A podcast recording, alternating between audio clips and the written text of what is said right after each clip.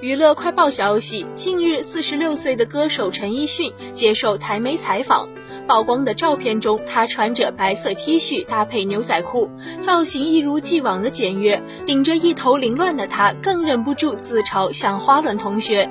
去年底，他原本要在红馆开演唱会，却因不可抗力而取消了。对此，他表示：“安全最重要，我非常接受。我是一个面对现实、实际的人，相信总有一天能再次。”呈现给大家。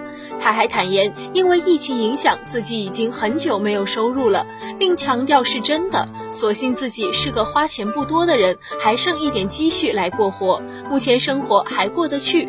问陈奕迅何时开始没有收入，他坦言最近才接到一个快餐店的广告，就没有其他的了。没工作的这段时间，陈奕迅长期待在家里，他默默地表示，有时候闲到给家里的爱犬们调解纷争。